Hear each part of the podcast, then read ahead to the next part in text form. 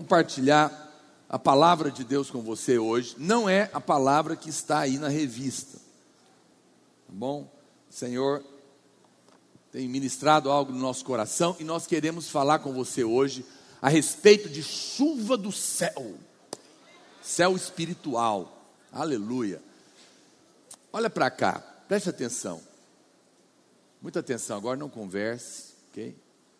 Nós muitas vezes não gostamos de mudanças na nossa vida, né? A gente queria que tudo fosse assim, constante, sem nenhum tipo de problemas. Ah, pastor, é, eu, quero, eu queria que tudo, né, nada, não, não tivesse estações, mas quando Deus criou a terra, Ele criou com estações. Então tem o verão, o inverno, a primavera, o outono, tem o frio, tem o calor, tem a chuva e tem a seca. São estações e elas são importantes na nossa vida, porque elas nos fazem crescer, amadurecer, elas nos ensinam, elas nos renovam, mas muitas vezes nós não gostamos delas, queríamos que fosse constante, porque não compreendemos a maneira que Deus trabalha na nossa vida. Essa semana eu vi esse vídeo, foi um vídeo que uma, uma irmã mandou para o pastor Aloysio, muito interessante, talvez você tenha visto também. É uma irmã que teve uma experiência com um anjo. Um anjo apareceu para ela. Só que ela não sabia que era anjo. Porque muitas vezes na própria Bíblia, anjos é, se parecem com homens. Pode até ser que tenha algum sentado aí do seu lado. Muita gente dá uma olhada assim rápida. É verdade, acredite em mim, com certeza muitos aqui já toparam com anjos, nem imaginaram, nem sabe porque eles se disfarçam. Né? Tem um pastor muito engraçado, ele disse que o pai dele era um cara assim, tão santo, tão santo, era pastor, homem tão de Deus, tão de Deus, tão de Deus. Ele nunca viu o pai dele falar mal de ninguém, de ninguém. E ele diz que eles, eles, são, eles são pastores também, o pai dele já morreu. Ele conta que, que um dia, ele e o irmão dele ficavam conversando. Ele fala, aí diz que um dia eles falaram assim: será que, será que, será que meu pai não é um anjo, não? Eles chegaram a desconfiar, né? tanto que o pai dele era homem de Deus, assim, nunca viu o pai dele falar mal de ninguém, e eles, e eles inclusive, eles eram terríveis, eles combinaram um dia, ele falou, vamos fazer meu pai falar mal de alguém hoje? E eles combinaram e falaram com o pai dele assim, pai, o que, que o senhor acha do diabo? Ele falou, agora ele vai falar mal. Diz que o pai dele ficou em silêncio, pensou um pouquinho e falou: sujeitinho perseverante. Nem do diabo o pai dele não falava mal. Meu Deus do céu. Então, essa irmã, ela estava no hospital, ela estava internada, ela conta a experiência dela, e ela estava passando um tempo de muita tribulação na vida dela, muita luta, muita angústia, ficou doente, foi parar no hospital, talvez até com ansiedade, e ela e ela estava lá é, chorando e orando, e pedindo a Deus ajudar ela, aquela angústia. E aí chegou o enfermeiro, que ela achou que era enfermeiro. E aí ele viu que ela estava aflita e falou com ela: O que está acontecendo? Por que, que você está aflita? Ah, estou angustiada. Minha vida, eu não aguento mais, eu passando essas lutas, é, melhora, mas depois e tal. E agora estou numa época ruim, está difícil demais, começou a reclamar. Aí ele, ela disse que ele, esse enfermeiro falou para ela: olha aqui essa, esse aparelhozinho, aquele aparelhozinho que mede as batidas do coração. Né? Tu, tu, é assim? Tu. Aí vai lá embaixo, desce, vai lá embaixo e desce. Ela falou: tá vendo isso aqui? Ela falou: tô vendo. Ela falou: então, isso aqui é sinal que você está viva, que o seu coração está batendo, embaixo, em cima, embaixo, em cima. Se sabe o que vai acontecer se esse aparelhinho ficar assim, ó, tu, você morreu. Exatamente, a vida parou. Aí ele falou para ela: então, para você estar tá viva e a sua vida continuar, é assim. Às vezes a gente passa por momentos de baixa e de alta. Às vezes a gente passa por momentos bons e às vezes por momentos ruins, porque a vida é formada assim, para você aprender. E ela disse que sentiu um consolo muito grande, uma paz muito grande naquele momento da, daquele, daquele aquela, aquele enfermeiro. E, e, ela, e ele foi embora. E ela saiu, queria agradecer, saiu lá fora, tinha uma enfermeira lá. E ela falou: Cadê ele? Cadê ele? E aí a enfermeira falou: Ele quem, minha senhora? o, o rapaz que acabou de sair daqui, que me atendeu, ela falou: Minha senhora, eu estou aqui na porta já tem uma hora que eu fico aqui coordenando esse corredor. Não entrou ninguém aqui, só tá, não, não tem ninguém aqui. E foi onde ela entendeu que foi um anjo que, que visitou ela. Você sabe, é, essa é uma, uma, uma experiência que essa irmã teve, mas é verdadeira, é celestial. Às vezes, nós não gostamos do tempo da seca, mas ela é necessária. E depois da seca vem a chuva, mas se chover sem parar, não tem jeito de plantar. Nós passamos é, por momentos na nossa vida de lutas, e depois tem o momento da vitória. Às vezes tem um momento, os dias de tristeza, mas depois você celebra a alegria. Quem está me entendendo? Deus permitiu que, que as coisas, as estações acontecessem na nossa vida. Elas fazem parte. E eu quero compartilhar sobre isso com você. Nós temos passado é, alguns dias de seca, de lutas como igreja. Mas isso é, é só um sinal de que se dias de seca vieram, a chuva está para cair. E o Espírito Santo tem falado isso conosco. Tem falado conosco. O diabo se levantou para resistir à mensagem e tentou causar lutas e tribulações no nosso meio. E isso foi um período de seca nesse aspecto. Mas é impressionante que mesmo nesses dias, nós temos sido tão abençoados. Eu não sei quantos irmãos me seguem no Instagram, te convido. Não sei quantos viram a nossa igreja no Paquistão que eu postei essa semana. Então, se você não viu o vídeo, agora eu vou fazer você me seguir. Entra lá no meu Instagram, tá lá um post que eu fiz da nossa da videira Paquistão. Que loucura, né? Tem duas lá.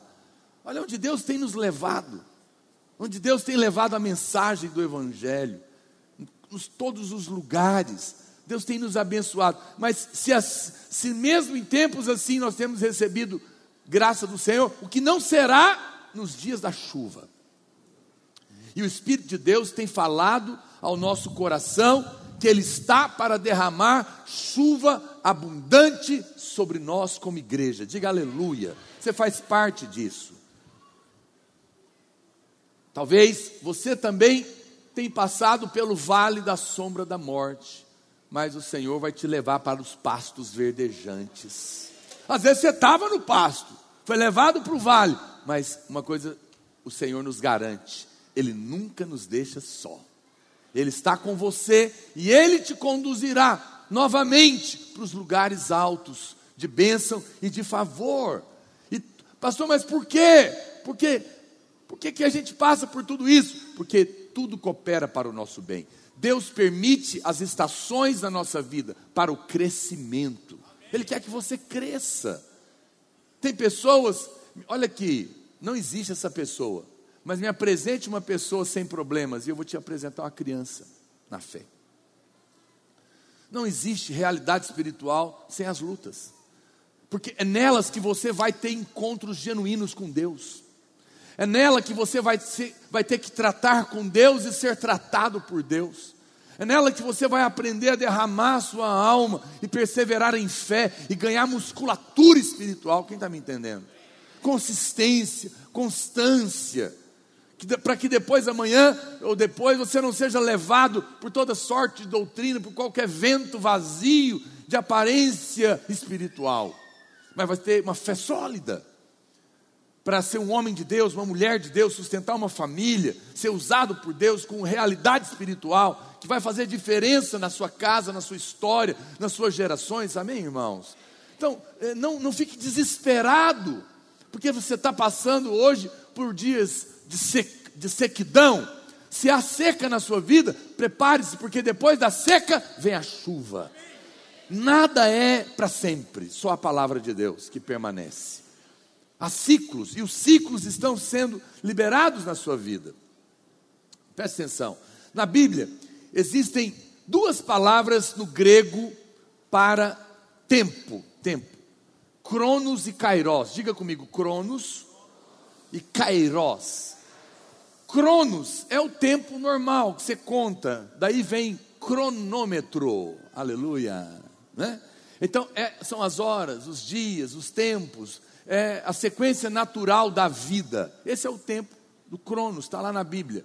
Mas tem uma outra palavrinha para tempo que é chamada de Kairos. Kairos é o tempo espiritual, é o tempo de Deus.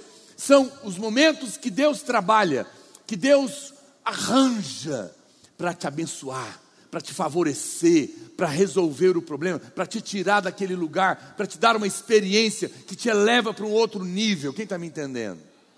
Há, há, um tempo de Deus, Kairos, e nós, ele é um tempo espiritual, profético, e nós. Eh, alguém anota para tirar esse negócio aqui, que todo domingo eu quase caio. Ou arrumar, são parentes. Olha para cá, é uma plaquinha maligna, está amarrada. Tem que amarrar, porque não está parafusada, né? Então, em nome de Jesus. Olha para mim, tudo bem. É, então, há um tempo kairos de Deus, esses arranjos de Deus, essas estações divinas, onde Deus quer liberar graça na sua vida. E nós cremos nisso. Nós temos é, estações e, e, esses momentos, eles são, cada um é importante. No tempo da seca, é também importante, porque é o tempo de eu perseverar, é o tempo de eu guardar o que eu ganhei em Deus, é o tempo de eu, às vezes, ser mais discreto, estar reservado no Senhor, para que eu aguarde o tempo da chuva. E quando a chuva vem, e quando começa a chegar perto da chuva, o que, que eu tenho que fazer? Eu tenho que me preparar. Qualquer pessoa que planta, eu não sou lá, eu não sou agricultor, mas conheço alguns, então a gente conversa.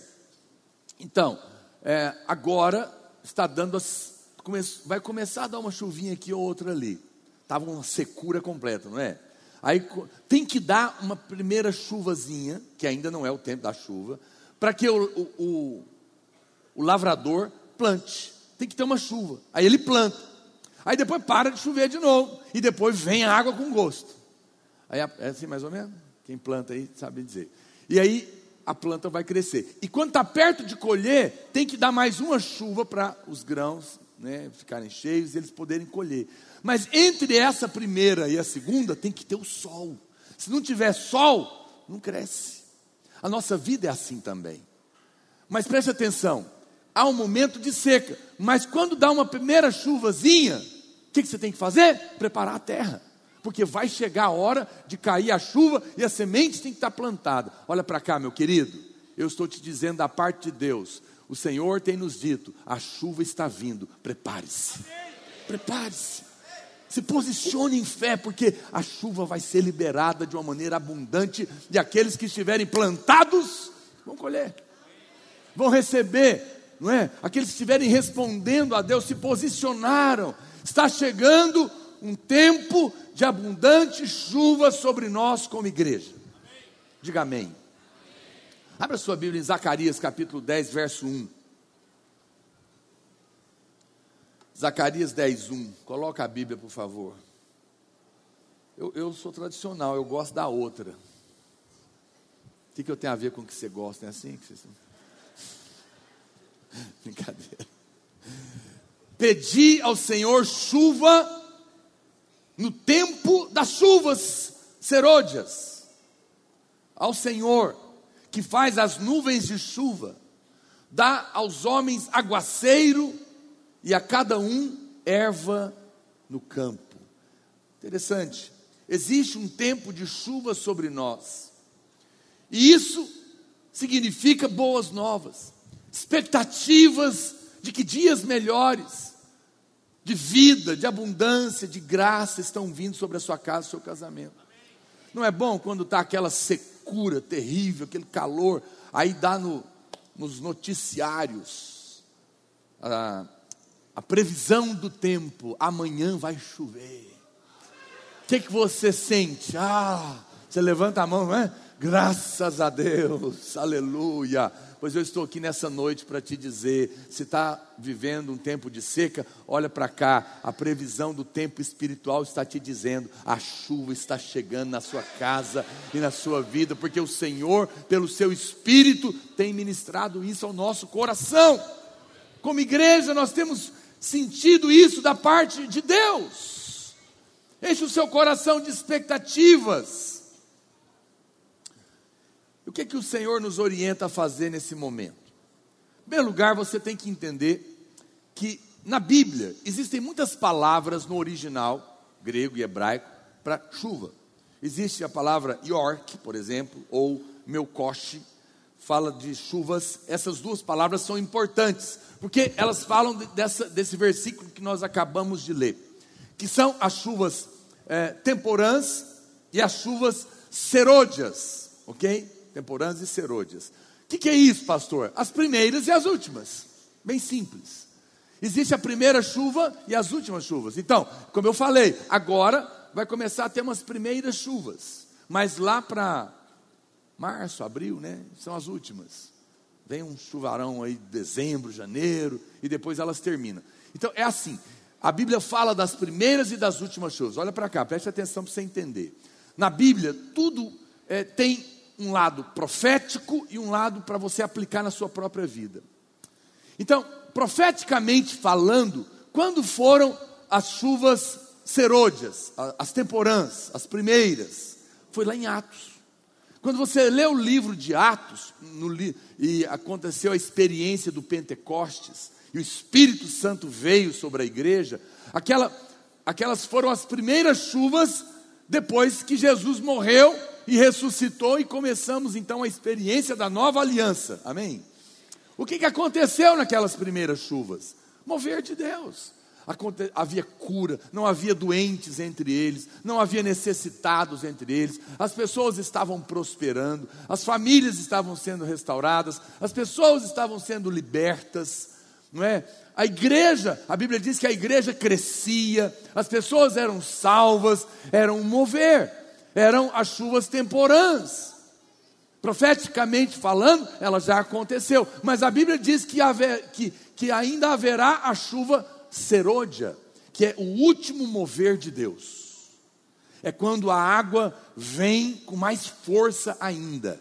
Olha para cá, meu querido, eu creio, por todos os sinais proféticos que já estão diante de nós, que nós estamos às beiras da chuva serôdia. Eu já falei isso para os irmãos muitas vezes. A profecia mais importante da volta de Jesus e do fim dos tempos é a profecia das, da última semana, das 70 semanas que profetizou o profeta Daniel. Essa semana ele profetizou por 69, elas já se cumpriram.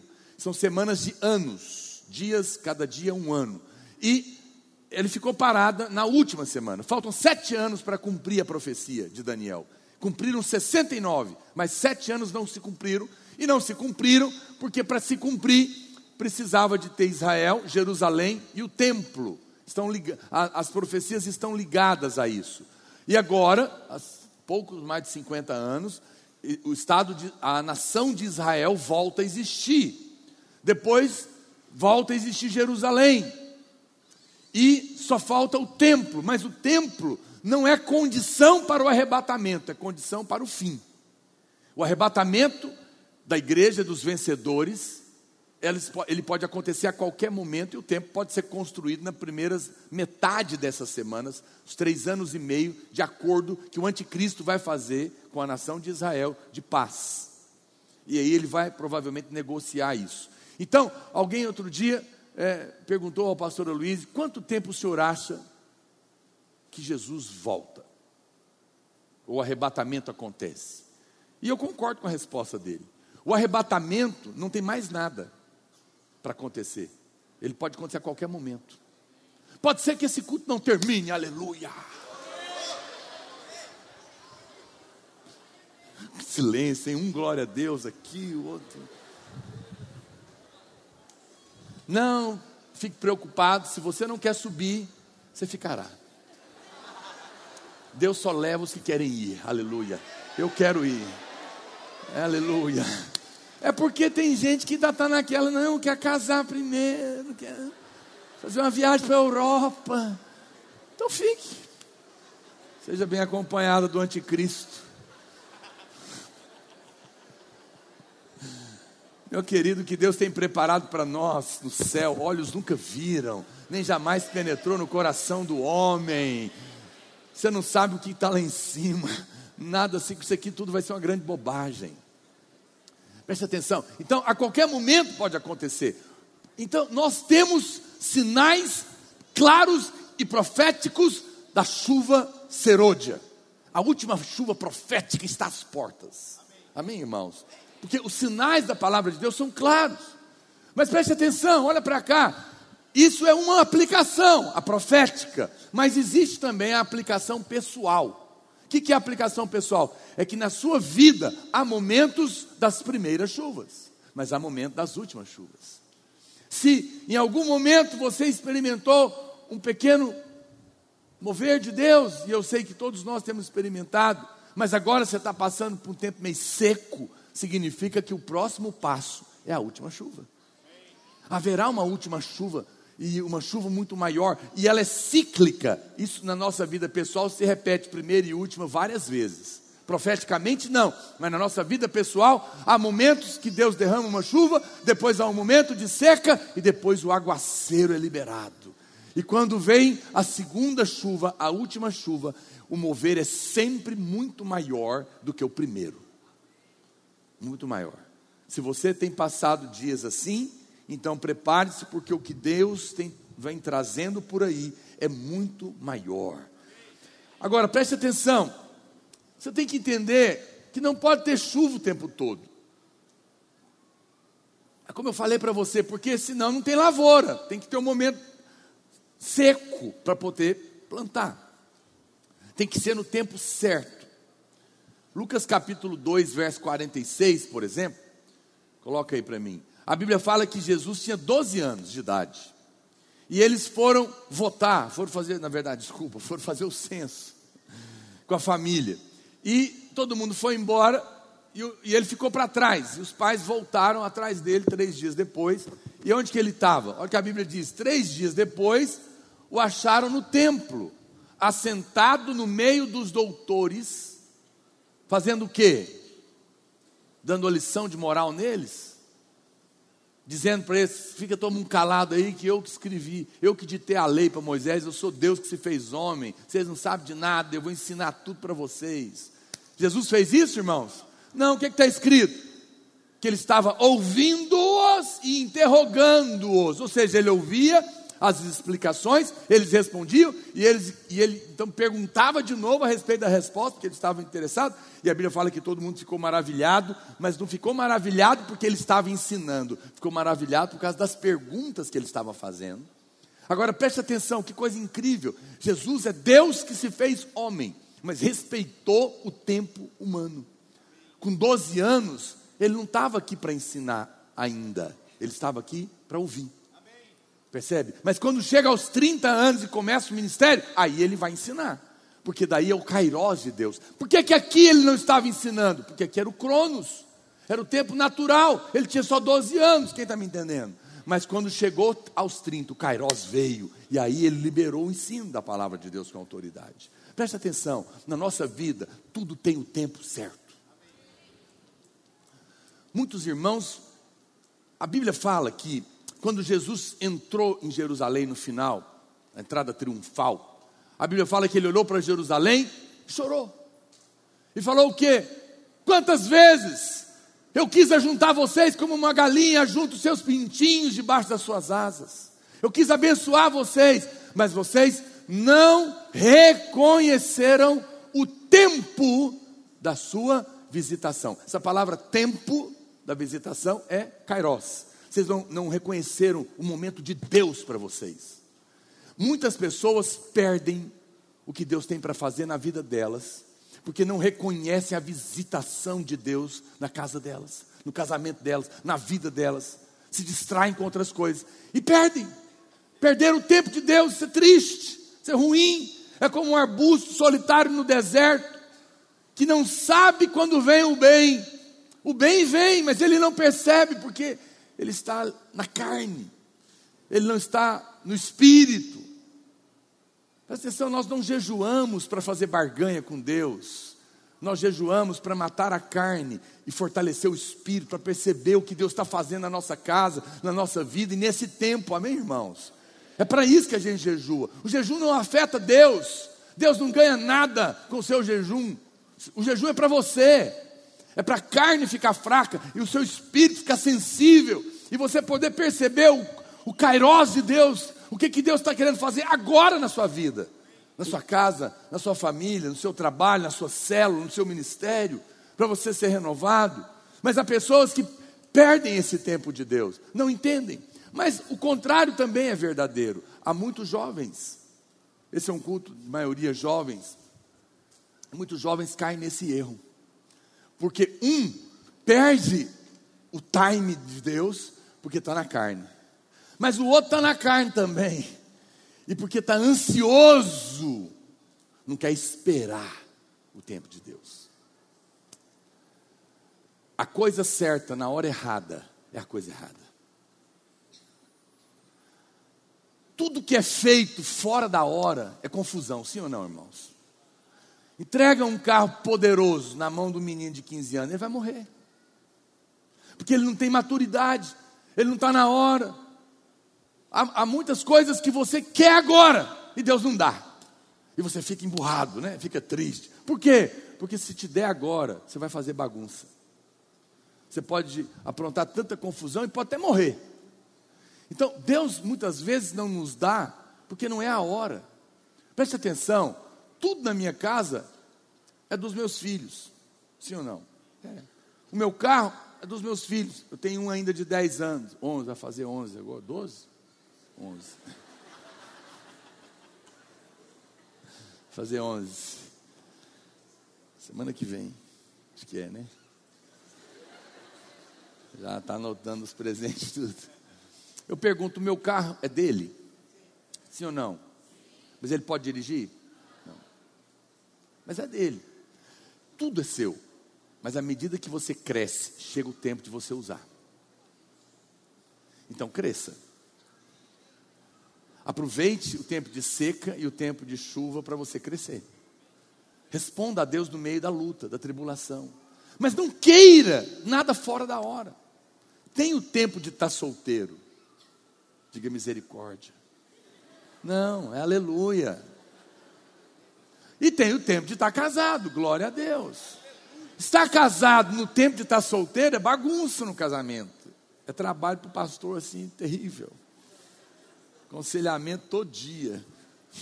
Você ensina a mesma coisa, mas demora a entender a cruz. Como diz o outro, vamos casar, depois a gente vê quem paga a conta, né? Não pensa em nada, só quer fazer sexo, oh Deus. Não, calma, o sexo é maravilhoso, é santo, é divino, é de Deus, mas para ser vivido na hora certa. Diga aleluia. Então, não queira passar também na frente do tempo de Deus para você. Acalma o seu coração. Amém? Tem muitas pessoas que vão prosperar muito, mas na hora certa. Porque se prosperar na hora errada, desvia. Conhece irmãos assim? Conheço demais. Por quê? Porque avançaram, quiseram fazer a coisa na hora errada, não esperaram o tempo de Deus e por isso tiveram muitos problemas, não é?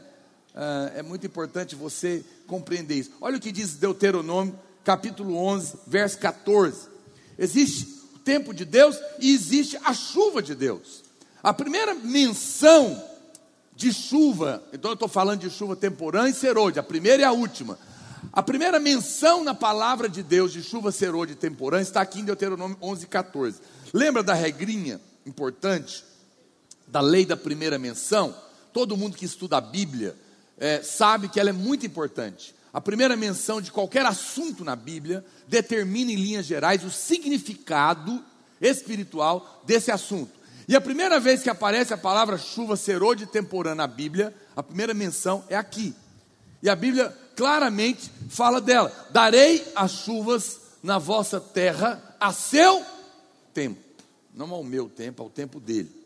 as primeiras e as últimas. Para quê? Para que recolhais o vosso cereal, o vosso vinho e o vosso azeite. Aleluia. Então, aqui está a primeira vez. A primeira menção de chuva na Bíblia está ligado com o cereal, com o vinho e com o azeite. Com o suprimento, com a unção, com o poder de Deus e com a sua aliança. É poderoso isso. Quando a chuva vem, espere por renovo, espere por vida, espere por promessas da aliança sendo cumpridas, espere pela graça de Deus sendo liberado. Veja que Deus não manda a chuva o tempo todo, Ele diz que é o seu tempo, mas quando Ele manda, haverá abundância de pão, de vinho e de azeite, aleluia. Na Bíblia, o pão, o vinho e o azeite falam do suprimento do poder e da graça de Deus, da sua aliança, a mesa do Senhor e a unção do poder de Deus para que você não seja consumido. Mandaram uma pergunta hoje de manhã no culto, pastor, eu estou cansado de servir a Deus, que, que eu faço? Por que, que você está cansado? Você está cansado porque é você que está fazendo. Se não fosse você que estava fazendo, você não estava cansado, sim ou não? Deixa Deus fazer. Se Deus faz por você, se Deus é que faz a sua célula crescer, se Deus é que salva na sua célula, se Deus é que se manifesta lá, a presença é por causa dele, não é porque, não é porque você faz. Ou seja, está faltando Deus fazer, por isso está pesado. Por exemplo, é, quando quando tem uma porta rangendo na sua casa, é chato, não é? Já viu?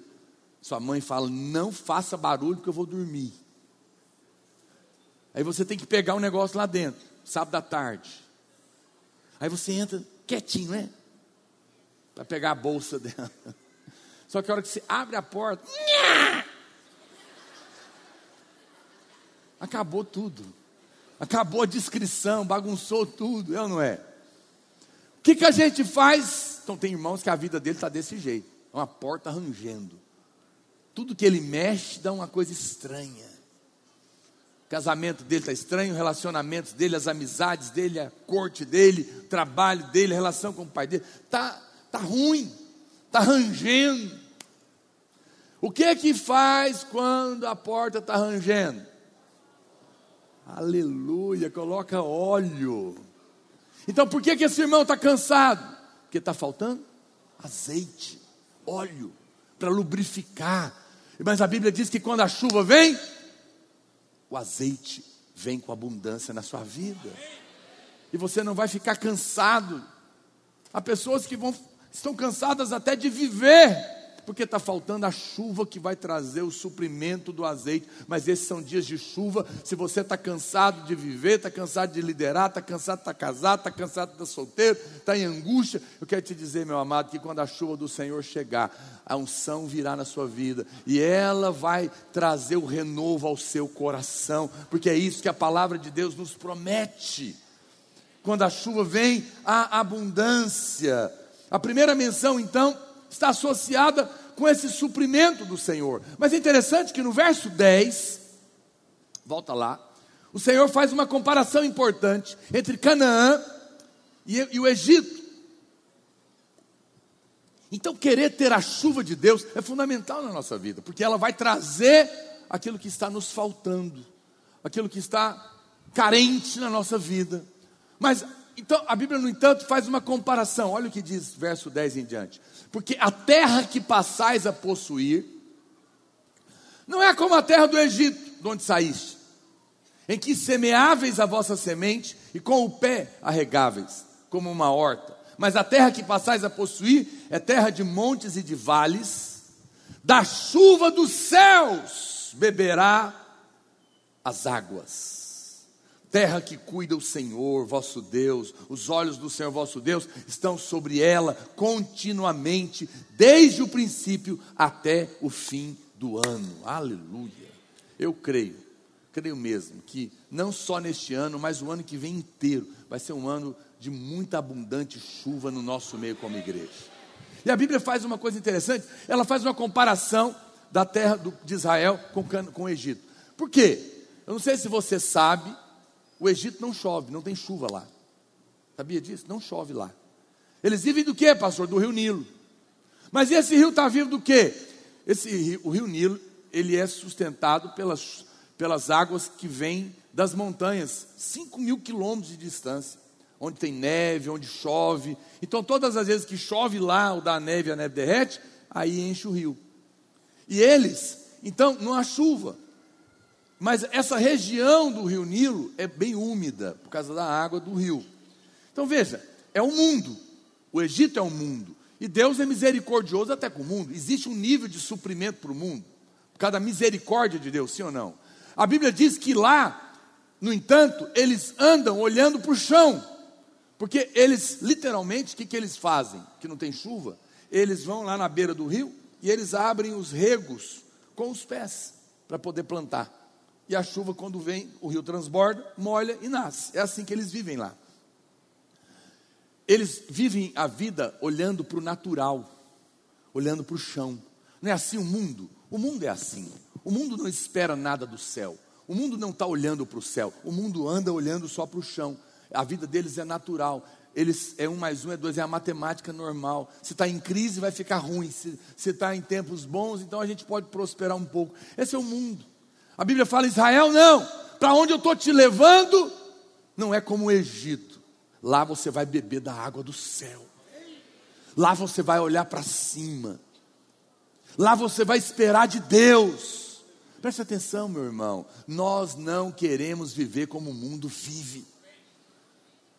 Ah, pastor, mas existe um nível de prosperidade no mundo. Eu conheço muita gente rica no mundo, eu também conheço.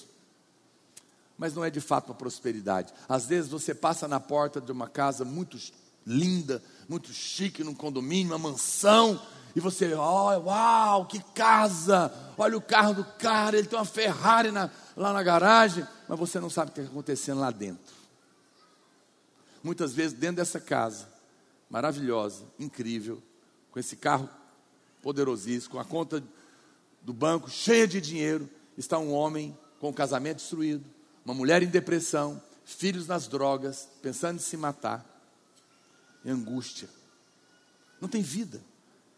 São pessoas tão pobres, tão pobres, que tudo que tem é dinheiro.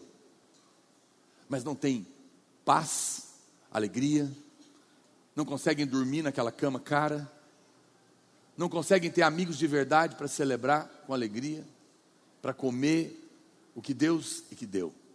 Olha para cá, querido. A bênção do Senhor, ela enriquece, diferente do Egito. O Egito tem prosperidade, ou, vamos dizer, tem alguma riqueza? Tem, mas com desgosto. Mas quando você recebe do céu, você vai ter prosperidade sem desgosto. Você vai ter alegria em tudo que Deus te dá. Você não vai prosperar às custas do seu sangue. É aquela história, né, que se diz: eu dei a minha vida para ter o que eu tenho. E agora eu vou gastar o que tem para tentar ter a vida de novo. Essa é a história do mundo. Ganhou o mundo inteiro e perdeu a alma. Perdeu a paz, perdeu o casamento, perdeu os filhos. Adiantou? Valeu a pena? Não! Ah, pastor, mas então tem que viver na miséria? Também não! A pobreza e a miséria não é a vontade de Deus para nós. Alguém pode dizer amém? Eu não tenho prazer na miséria, você não deveria ter, Deus não tem.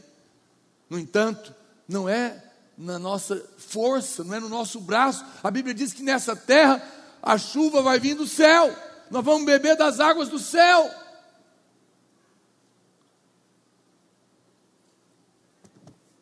Quando o povo de Israel, mas aí, presta atenção, no Egito não chove.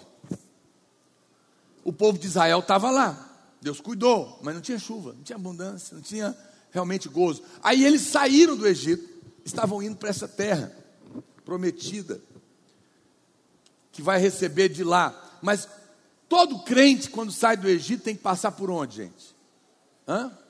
Quem sabe? Palpite. Deserto. Deserto é um tempo que também não é um lugar de chuva, também não chove lá. No deserto tinha nuvem, sim ou não? Tinha. Tinha sombra, feita pela nuvem, mas tinha chuva? Não. Tinha água da pedra, mas não tinha chuva. Tinha maná, mas não tinha chuva. Porque deserto não é o lugar que Deus tem para você. Veja, lá tinha sombra. Você sabe o que é o lugar do deserto? É ainda é o crente que está na lei. O crente que está na lei, ele está no deserto. Porque a lei é a sombra da verdade do Novo Testamento, diz a Bíblia. A lei é só uma sombra. Ela tem a nuvem que faz a sombra, a palavra do Velho Testamento, mas não traz chuva. Tem muitos crentes que ainda continuam na seca e nunca alcançam a chuva, porque não sai da lei, é legalista.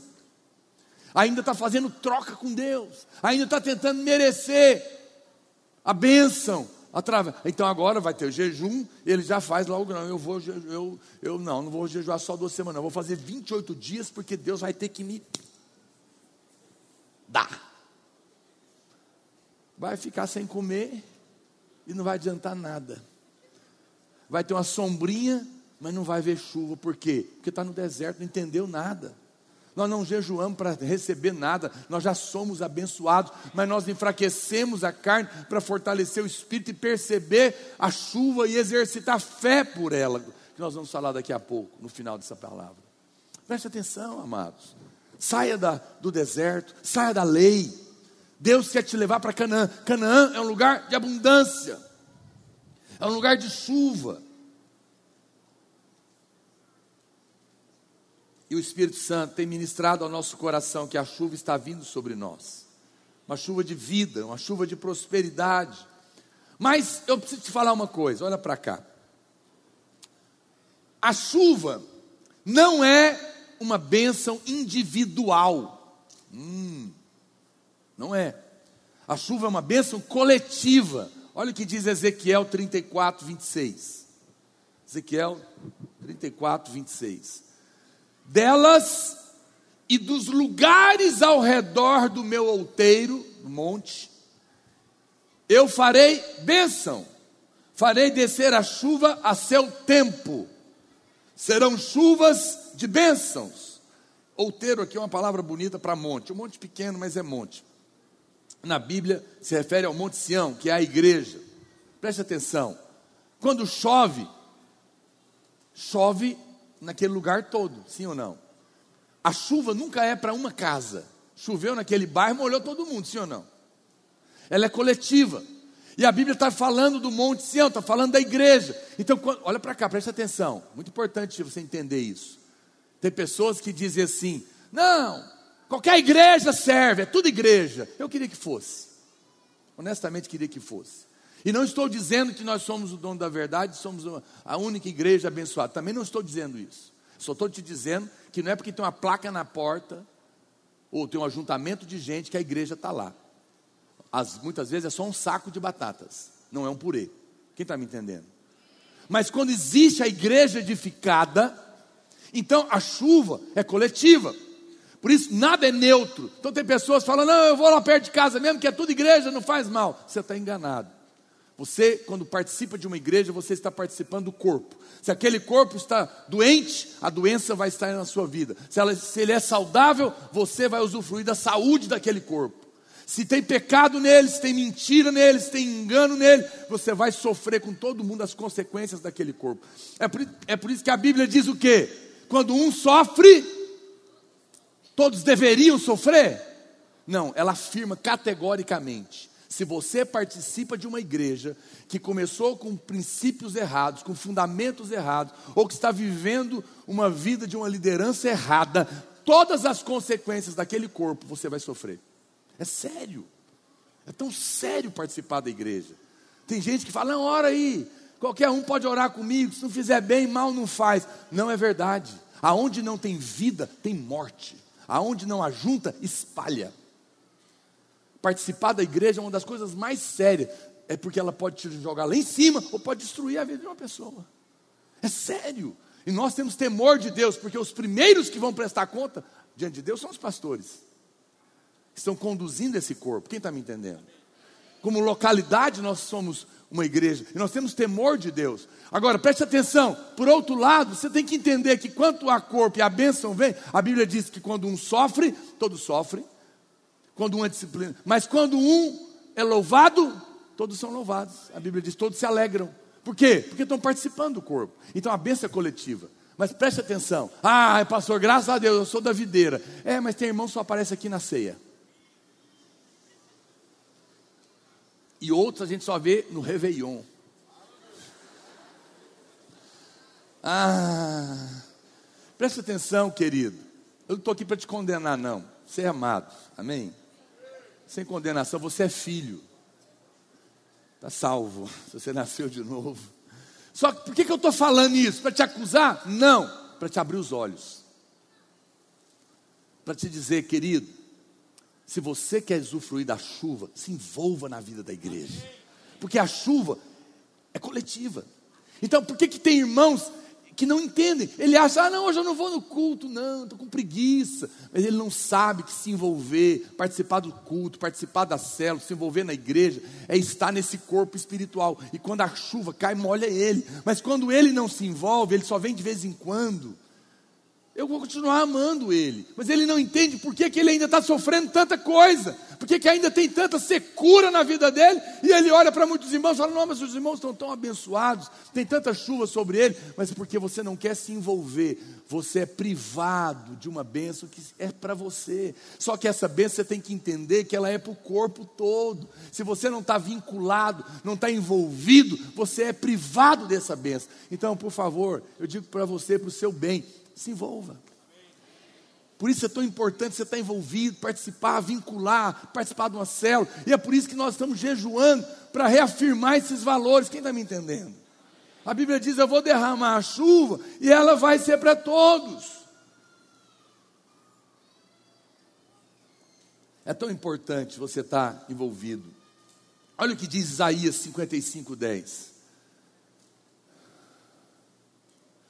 Porque assim como descem a chuva e a neve dos céus, e para lá não tornam, sem que primeiro reguem a terra e a fecundem, e a façam brotar, para dar semente ao semeador e pão ao que come. Preste atenção, Deus dá tudo para nós em forma de semente, para você colher. Então tem irmãos que ele, eles mandam mensagem para nós: Pastor, eu posso jogar na loteria? Eu estou com fé. E se eu ganhar, eu prometo que eu vou dar o dízimo. Eu não sou Moisés. Eu não mando na sua vida. Você faz o que você quiser, nem Deus vai te impedir de jogar. Mas você está enganado, querido é comprovadamente todo mundo que ganhou na loteria e ficou rico ficou pobre de novo. Não, não é assim que Deus nos prospera. Deus nos, nos prospera na forma de semente. Quem está me entendendo? Ele te dá a semente e promete a chuva. Ele fala: está aqui a semente, planta, porque eu garanto, vai chover. E vai chover sobre o corpo. E eu não estou falando só de dinheiro, não. Estou falando de casamento, estou falando de vida, estou falando de alegria, estou falando de saúde. Tudo é em forma de semente. Como que é a semente? A palavra. Palavras são sementes. Palavras proclamadas são sementes plantadas. Palavras repetidas são sementes regadas. Por isso é tão. Que que você, por que, que é importante então vir no culto? Porque o que, que eu estou fazendo aqui hoje? Eu estou plantando sementes no seu coração sementes de fé. E você vem de novo e nós regamos essa semente. E nós falamos novamente. E você confessa ela na sua casa. O que você está fazendo? Você está pegando aquela semente e está plantando ela em fé. E aí, quando a chuva vem, você vai colher. Plante no seu casamento, plante o seu casamento futuro, plante no relacionamento dos seus pais, plante na sua vida profissional, plante na sua vida espiritual. Re, re, falhas promessas de Deus. E aquilo é uma chuva que está sendo liberada naquela semente que está plantada. Não adianta Deus dar semente para quem não planta ela. Você tem que acolher ela no seu coração, através das suas palavras. E então você vai ver o que vai acontecer. Preste atenção. Deus vai liberar chuva sobre nós nesses dias. Mas é necessário que você tenha uma atitude em relação a essa semente. Deus te dá a semente, promete a chuva. A sua parte é apenas plantar em fé. É crer, é receber, é se envolver. Agora, é interessante que aqui entra um princípio. Eu já estou indo aqui para o meu final, ok? É que Zacarias, volta lá para Zacarias capítulo 10, verso 1. Olha o que a Bíblia nos ensina. Pedi ao Senhor chuva no tempo de chuva. Espera aí. Se é tempo de chuva, para que pedir? você não tinha percebido, né? Eu amo quando você não percebeu. Te peguei, como diz o outro. Na Bíblia nada é por acaso. Aqui está escondido dos um dos mistérios da Bíblia, mistério da oração. A vontade de Deus é que todo homem seja salvo e chegue ao pleno conhecimento da verdade, sim ou não? Aí a Bíblia fala, então pregue, porque eu quero salvar. Peça a salvação da sua família, porque é a minha vontade de salvar eles. Está entendendo o que a Bíblia está dizendo? Você fala, pastor, se Deus vai fazer, para que, que eu tenho que pedir? Eu sei que hoje em dia algumas pessoas têm ensinado um ensino errado. Parece espiritual, mas não é bíblico. Jesus ensinou a pedir. Não é? Pedir e dar-se-vos-á. Aquele que pede, recebe. A oração do Pai Nosso é um pedido de pão, de proteção, e começa, e alguém fala, não, mas aquilo lá ele estava falando para o judeu, como que está falando da lei? Jesus está falando de lei, ele é a graça, e ele começa a oração falando Pai. Os judeus nem entendiam. Tem gente que me fala que aquilo é antes da, da nova aliança. Mas preste atenção, se, e Deus está falando, vai chover, é tempo de chuva, então peça chuva. Pastor, pois é, por quê? Porque o pai quer se relacionar. É muito estranho se eu dissesse para os meus filhos assim: Ó, oh, meus meninos, tudo aqui de casa é de vocês, tá bom? Não precisa pedir mais nada. Sabe o que ia acontecer? Eu ia dar tudo para eles, mas não ia ter um relacionamento entre nós. Não é porque tudo é seu que você não precisa pedir. Deus quer que você peça. Então não ouça pessoas pregando que você não precisa mais pedir as coisas. Não está na Bíblia. Deus quer que você peça, porque quando você pede, você se relaciona. Você senta para falar com o Pai. Agora, por que, que eu vou pedir? Porque eu já sei que é meu. Eu já sei que o meu pai quer dar. A pior, eu não sou tolo. Você pede coisa que você sabe que seu pai não vai te dar? Não, por que você vai pedir para ouvir? Não, não, é tão bom pedir para ouvir sim, para ter a certeza do sim. Eu sempre ensino para os jovens como não tomar um fora. Fale comigo. Brincadeira, não fala não. Vai ter fila. É simples. Como que é, pastor? Manda alguém perguntar antes. Sondagem. Já ouviu falar em sondagem?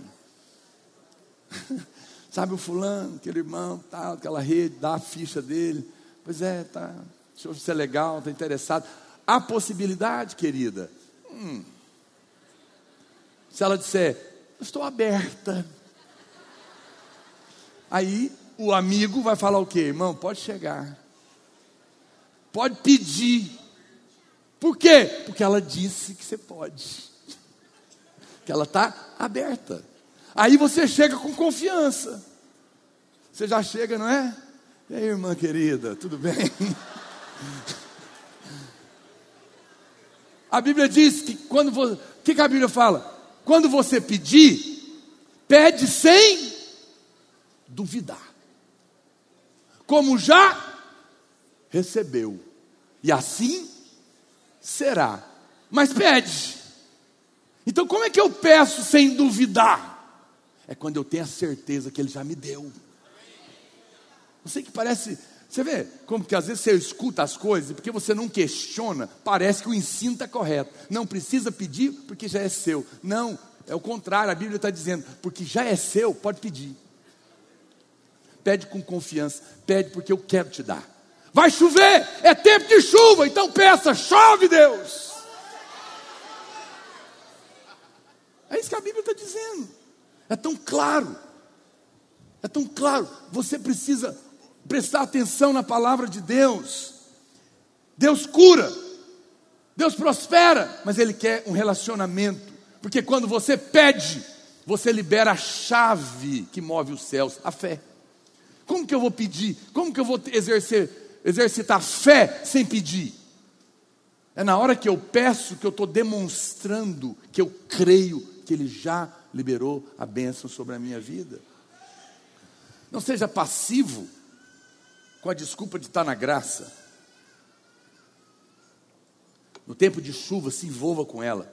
Efésios capítulo 1 diz que nós já somos abençoados com toda sorte de bênçãos espirituais, sim ou não? Então eu posso pedir, porque eu já tenho a certeza que eu sou abençoado. Eu peço sem duvidar. Olha o que diz Daniel capítulo 9, estou indo já para o meu final. Daniel capítulo 9, verso 2. A Bíblia diz: no primeiro ano do seu reinado, eu, Daniel, entendi pelos livros que o número de anos de que falara o Senhor ao profeta Jeremias, que haviam de durar as assolações de Jerusalém, era de 70 anos. Ele entendeu, ele leu a Bíblia, ele viu que estava que tinha chegado o tempo em que ia parar as assolações. Aí o que, que ele fez? Ah, eu li na Bíblia que chegou o tempo do final do sofrimento. Aleluia, vou sentar e dormir porque já está escrito. Foi isso que ele fez? Vamos continuar lendo? No momento que ele descobre o que Deus disse que vai fazer, ele fica quieto? Não, olha o que, que ele faz. Então voltei o rosto ao Senhor Deus para o buscar com oração e súplica, com jejum, pano de saco e cinza. Daniel viu que o cativeiro ia terminar. Então o que, que ele fez? Orou. É o que eu acabei de falar. Você está interessado na menina, descobriu que ela está aberta para você. O que você faz? Vai lá e fala com ela, com confiança. Eu não tive alguém para me ensinar. Quando eu pedi para Marília para me relacionar com ela, eu não tinha confiança. Eu fiz uma completa derrota, foi pura misericórdia. Que eu achei que ela não queria, mas eu arrisquei. Mas hoje eu estou aqui para te ensinar, acalmai-vos. Presta atenção, amado. Quando Daniel entendeu, ele foi orar. Quando você sabe que Deus quer derramar chuva, mergulhe nela. Vem orar com a gente, vem se envolver, porque Deus está dizendo: Eu vou derramar chuva. Então se levante para mergulhar nessa chuva, para ser encharcado por ela. Presta atenção: Jesus vai voltar? Sim ou não? Vai, mas precisa orar? Precisa. Aonde está na Bíblia? Apocalipse. O Espírito e a noiva oram, dizendo o quê? Vem. Por que, que Jesus não veio ainda? Porque o Espírito quer, mas a noiva ainda não está falando vem. A noiva ainda está muito confortável aqui. A noiva ainda está com muitos desejos daqui, muitos planos aqui. Ainda, ainda a gente está suportando. Esse mundo é um inferno, irmãos. Eu estava vindo para cá com meu filho para o culto. Eu tive que orar depois, porque um homem no meio da rua parou o carro, pegou a mulher dele, estava espancando ela. Eu, eu falei, ai meu Deus do céu. Eu tive que parar e eu gritei: Polícia! Sério que eu fiz isso. Para assustar o cara. Estava tava longe de mim, e os carros foram parando. Ai, coisa horrível. Cena ruim, me fez mal, tive que orar. Porque é um mundo ruim. Mas a gente ainda gosta daqui. Mas, você sabe, irmãos, esse negócio de ideologia de gênero, é só um detalhe. É os bigodudos beijando na boca e na rua, um com o outro. Essas confusão, violência. A gente goiano acha esquisito, né? Mas ainda tolera. Mas vai chegar um momento que a gente não vai aguentar mais. Esse mundo vai ficar tão ruim, tão ruim, tão perverso, que nós não vamos aguentar. Aí a noiva vai falar: pelo amor de Deus, vem. Nessa hora que a gente orar, ele vem. E por que, que nós vamos orar? Porque nós sabemos que ele vem. Mas você percebe que a oração, o pedir, o clamar a Deus, é a maneira que Deus escolheu agir. Esse é o tempo de chuva. Deus quer salvar, e porque Ele quer salvar, nós vamos orar pela sua família. Bom, mas tem um motivo a mais que a chuva também é importante. Olha para cá. O que, que acontece quando você toma chuva? Não, isso é o óbvio. Vamos pensar um pouquinho. As irmãs, as irmãs se prepararam, estão indo para um casamento. Está bonita, maquiada. Mas o carro está longe, de repente caiu a chuva e ela te pegou. Pá! Molhou você inteirinho. O que, que aconteceu além de te molhar? seu, o seu corte, ou seu noivo, ou seu marido, ele olha para você, para sua maquiagem, o que, que ele fala para você? Amor, acho que teve um probleminha na maquiagem. Quando a chuva vem, ela tira a máscara.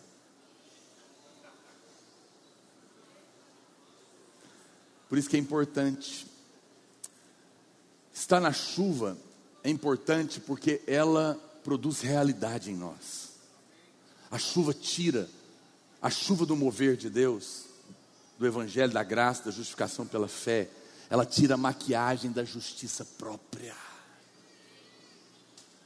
E aí você vai experimentar. Quando você, quando o mover de Deus tira a maquiagem da justiça própria, você pode chegar nu diante dele e receber favor. Quem está me entendendo? Eu, olha para cá, irmãos, eu digo para você, não se assuste. Deus está tirando toda máscara do nosso meio. Tudo que é falso está sendo removido, porque Deus está edificando uma igreja sólida, com realidade, que não tem justiça própria e que está revestida simplesmente do óleo da unção. Isso é poderoso. Por isso você deve querer a chuva na sua vida. Porque ela vai produzir realidade em você. Queria chamar a equipe de louvor, os servos podem se preparar para a ceia. Então, eu quero encerrar te mostrando uma coisa. E, e vou dizer mais, olha para cá, não, não converse. Quando a chuva vem, não adianta correr dela ela vai te pegar. Eu quero te falar uma coisa, olha para cá. A chuva de Deus está vindo e você vai ser abençoado. Ela vai pegar você. Não se preocupe. Apenas espere. Apenas se posicione. Olha o que diz Joel. Vamos para Joel. É eu estou indo para o meu final. Joel capítulo 2, verso 23. Alegrai-vos, pois, filhos de Sião Regozijai-vos no Senhor vosso Deus, porque Ele vos dará em justa medida a chuva, aleluia. Fará descer como outrora a chuva temporã e a serôdia, a primeira e as últimas. E aí, olha o que vai acontecer: as eiras se encherão de trigo, e os lagares transbordarão de vinho e de óleo. Restituir-vos-ei os anos que foram consumidos pelo gafanhoto. Olha para cá. Três coisas vão acontecer na sua vida quando a chuva de Deus que está vindo sobre nós como igreja vier. E já está às portas. É o que está escrito aqui na palavra de Deus. Eu vou falar ao inverso. A primeira coisa que vai acontecer é que quando você experimenta a chuva do mover de Deus, Deus restitui o que foi roubado. Está escrito aqui. Eu vou restituir. No Cronos, no tempo natural, você perde e não tem volta. O casamento de muitas pessoas acabou. E porque não tem o mover de Deus, não tem restauração. Mas quando a chuva vem, aquele relacionamento que era de Deus, aquela amizade que acabou, aquele casamento que acabou, Deus pode restituir, porque é o Kairos, é o arranjo divino. Talvez há pessoas aqui que perderam a alegria há muito tempo, já foram pessoas felizes, alegres, realizadas, mas por causa das decepções e das frustrações, você perdeu isso. Mas eu te digo: a chuva está vindo e Deus vai restituir a alegria na sua casa. Você vai ter vontade de novo de se envolver, de liderar, de cantar. Há pessoas aqui que perderam o sonho de casar, porque foram traídos, sofreram, estão desacreditados, mas quando o Kairos de Deus chegar, Deus vai curar você vai curar o seu coração e vai restaurar o sonho de ter uma família. Talvez você já está tentando algo há tantos anos, não consegue passar no concurso, arrumar um emprego, nada dá certo. Você tem se esforçado, mas não tem visto o resultado. Olha para cá, querido. Um toque do favor de Deus vale mais do que muitos anos de trabalho duro. Um toque do favor pode fazer o que você não conseguiu fazer em dez anos. O que o diabo te roubou. Deus nesses dias vai restaurar saúde, Deus vai restaurar alegria, Deus vai restaurar relacionamentos, casamentos, ministérios, profissões, vida. Porque essa é a promessa. Eu vou mandar a chuva e vou restituir.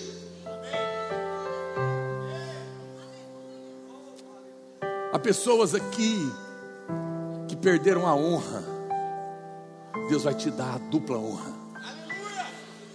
Deus vai restituir discípulos que se foram porque te traíram.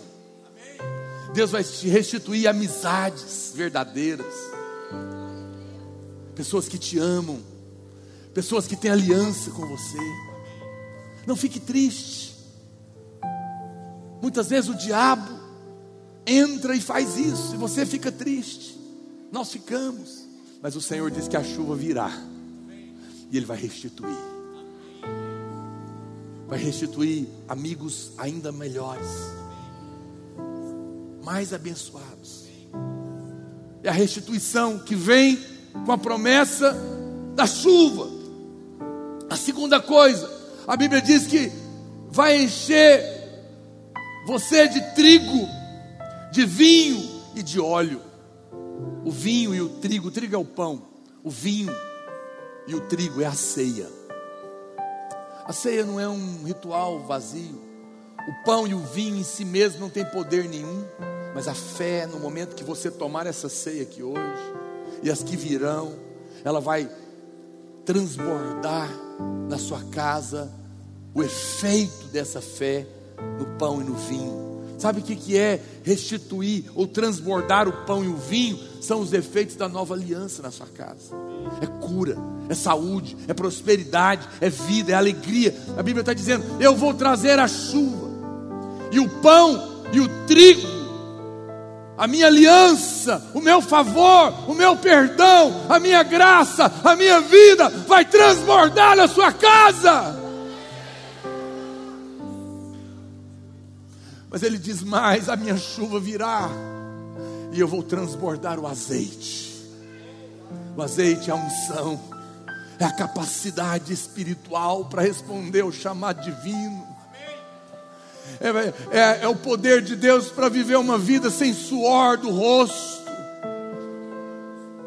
Você não vai precisar se esforçar, morrer de trabalhar para alcançar o que você precisa. Olha para cá, eu profetizo, eu sinto a unção nessa noite. Você está preocupado com a sua profissão, querido? Você vai estudar, mas você não vai precisar se matar de estudar, não. Deus vai te conduzir, você vai estudar a coisa certa, e um pouco que você passar, você já vai assimilar porque Deus vai te dar sabedoria, inteligência, capacidade. E quando você chegar para fazer a prova daquele concurso, ou do Enem, ou seja lá o que for, essa vai ser a sua diferença para os seus concorrentes, porque a unção do Senhor vai estar sobre você e vai te capacitar, e vai te colocar em vantagem, porque você está debaixo da chuva. Você vai liderar, e nos próximos dias, olha para cá que eu vou te dizer: há líderes aqui, há irmãos aqui você vão, vocês estão às portas de experimentar um crescimento ministerial como você não teve antes. E não te custará nada, porque a unção, o azeite vai transbordar e vindo com a chuva que está sendo derramada sobre nós. É o azeite. Prosperidade, há pessoas aqui me olhando, pastor. Eu tenho desejado uma casa, um futuro melhor para minha família eu tenho batido em portas, mas eu não vejo. Mas o Senhor te diz: Eis que a minha chuva está vindo, e com ela o meu azeite da prosperidade, e aquilo que o seu braço não pôde fazer, o meu óleo fará por você, o meu favor fará por você, e você vai desfrutar o que você ainda não desfrutou, apenas desejou. A Bíblia diz, por último, que Ele dará a chuva na justa medida. A palavra chuva, nesse original aqui, é matar, que significa chuva. Mas tem uma outra palavra que é ioré, ou meu coche. Desculpa, corrigindo. Essas todas são palavras no original para chuva. Matar, ioré, melcoche. Mas aqui nesse texto a palavra original é moré. Moré. Moré significa, curiosamente, professor. Os tradutores viram, colocaram aqui como chuva, mas o original é professor. E aonde está escrito justa medida, no original é uma palavra só, chamada sidak, ou sidaque, que significa justiça. Então, tem uma Bíblia, uma, uma das tradições, que traduz essa chuva em justa medida.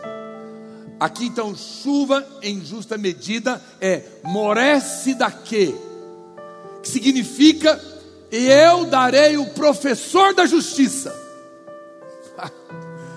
Meu Deus, é uma Bíblia linda.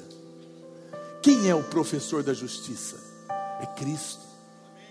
Ele veio para nos ensinar que nós não temos mais justiça que procede da força do nosso braço, mas recebemos um dom gratuito, que é a justiça de Cristo sobre nós, e que nos coloca na posição de ser vencedor. Quem é que pode receber a chuva? Aquele que está na posição certa. Qual é a posição? É aquele que sabe que de si mesmo não merece coisa alguma, mas Cristo se tornou a sua justiça, por isso a chuva vai me pegar. E eu receberei do favor de Deus. Mas esse último mover é a chuva do professor da justiça. Significa que não apenas você recebeu a revelação de que é justo em Cristo e por isso pode crer no favor, mas que também Deus levantará cada um de nós, não apenas para compreender, mas para ensinar. Ensinar para aqueles que estão perto de você que há uma justiça que é de graça que nos coloca na condição de receber, por causa do que Ele fez e não do que eu fiz. Olha para cá, irmãos. Há muitas pessoas que nunca ouviram o que você está ouvindo aqui. A pastora Luiz esteve agora na turnê nas nossas igrejas na Europa. Ele foi para Inglaterra, ele foi para Itália, para França e para Alemanha. Na Alemanha, uma mulher viu no Facebook não é, da, não é da videira, não é da nossa igreja, não nos conhece, mas ficou curiosa e foi lá ouvi-lo. Nunca, no final, ela procurou o pastor Luiz em prantos e falou: Pastor, eu sou de uma grande igreja aqui na Alemanha, há muitos anos, eu nunca ouvi o que você está falando. E ela estava profundamente tocada. Ela disse em prantos: Por favor, traduza o que você está falando para o alemão. Nós precisamos receber o que vocês têm. Deus tem nos dado tanto. Mas nós vamos compartilhar. Deus, pastor, eu não sei ensinar. A chuva dos últimos dias vai te dar habilidade para compartilhar o que você tem recebido com a sua família, com as pessoas perto de você, compartilhar desse amor, dessa justiça de Cristo, dessa graça de Deus imerecida. Isso vai tocar o coração das pessoas. Esses são dias onde o Senhor está preparando um grande derramar sobre nós. Os céus já estão negros, a chuva já chegou. E eu quero te convidar a se posicionar. Você sabe o que é bom da chuva? Vamos ficar de pé. A chuva, mas não converse, olha para cá. O que, que acontece quando a chuva vem? E você está vindo, você está na rua, você está vendo a chuva vindo no quarteirão de trás. O que você faz? A chuva ativa você. A chuva tira você da passividade. Mas sabe o que é bom? Você vai correr, mas ela vai te pegar. e ela vai te molhar. Eu quero te convidar a se envolver com a gente no jejum, a vir orar, mesmo que você não estiver jejuando, vem orar, venha buscar. Deus falou: vai chover, então vamos pedir, com a certeza de que Ele vai derramar abundantemente sobre nós. Prepare-se para isso. Você, nesses dias, será colocado numa posição de vida para receber dessa chuva, mas também numa posição para compartilhar com aqueles que estão perto de você. Nós vamos distribuir o pão e o vinho.